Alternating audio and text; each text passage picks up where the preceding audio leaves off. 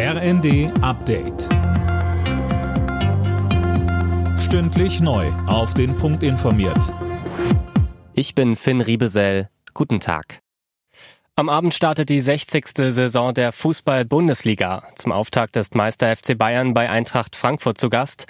Fabian Hoffmann berichtet. Es ist das gewohnte Bild. Zum mittlerweile zehnten Mal in Folge eröffnen die Münchner die neue Spielzeit. In den vergangenen neun Jahren haben sie dabei kein einziges Mal verloren. Der Europa League-Sieger aus Frankfurt ist also gewarnt. An diesem ersten Spieltag stehen noch weitere attraktive Duelle auf dem Programm. Union und Hertha treffen im Hauptstadtderby direkt aufeinander. Das erste Topspiel bestreiten Vizemeister Dortmund und der Vorjahresdritte Leverkusen.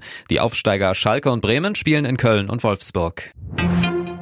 Wie Nancy Pelosi will offenbar auch eine Gruppe von deutschen Politikern nach Taiwan reisen. Anne Brauer, nach dem Besuch der US-Spitzenpolitikerin wird der Ton zwischen China und den USA ja immer rauer. Peking sieht ja Taiwan als Teil Chinas und hat Pelosi jetzt wegen ihres Besuchs dort auf die Sanktionsliste gesetzt und hat auch mehrere Gespräche mit den USA zu Klimaschutz und Verteidigungspolitik abgesagt.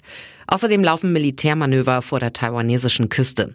Von diesem Säbelrasseln wollen sich die Bundestagsabgeordneten, die im Menschenrechtsausschuss sitzen, aber nicht beeindrucken lassen. Sie wollen wohl trotzdem, wie schon länger geplant, im Herbst nach Taiwan reisen. Gute Nachrichten aus dem Berliner Grunewald. Die Feuerwehr kommt mit den Löscharbeiten im Sperrgebiet gut voran. Die meisten Flammen sind mittlerweile aus. Mit Robotern und Löschpanzern haben die Einsatzkräfte am Vormittag den Sprengplatz untersucht, auf dem das Feuer ausgebrochen war. Der Hersteller von Hagendas ruft mehrere Eissorten mit Vanillearoma zurück, weil Spuren einer Chemikalie enthalten sein könnten, die wiederum auf einen anderen Stoff hindeuten kann, der Krebs erzeugt.